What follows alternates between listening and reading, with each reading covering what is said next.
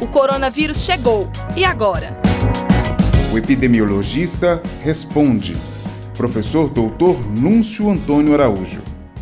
Por que tão importante o isolamento social para reduzir a possibilidade de contágio do coronavírus? É importante lembrar que o isolamento social, nesse momento, ele é fundamental para evitar a propagação dos vírus. Né?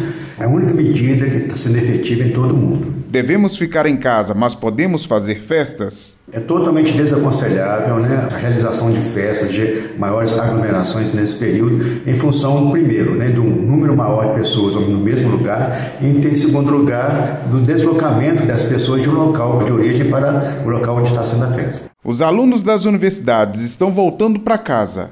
Quais os cuidados no retorno às suas famílias? Apesar de Ouro Preto ainda não ser um local onde existe a transmissão comunitária do vírus, né, é aconselhável que as pessoas, ao chegarem em casa, façam um isolamento social de 7 a 14 dias, né, e se nesse período tiver algum sintoma, entre em contato com o serviço de saúde. Do contrário, está liberado. É muito importante que esse isolamento social né, inclua, né, mesmo com pessoas mais próximas, né, não toque, né, assim, abraço, beijo, contato físico seja minimizado ao máximo, para poder evitar a transmissão do vírus. Compartilhe esta ideia com seus amigos e familiares. Comitê de Enfrentamento ao Coronavírus da Universidade Federal de Ouro Preto.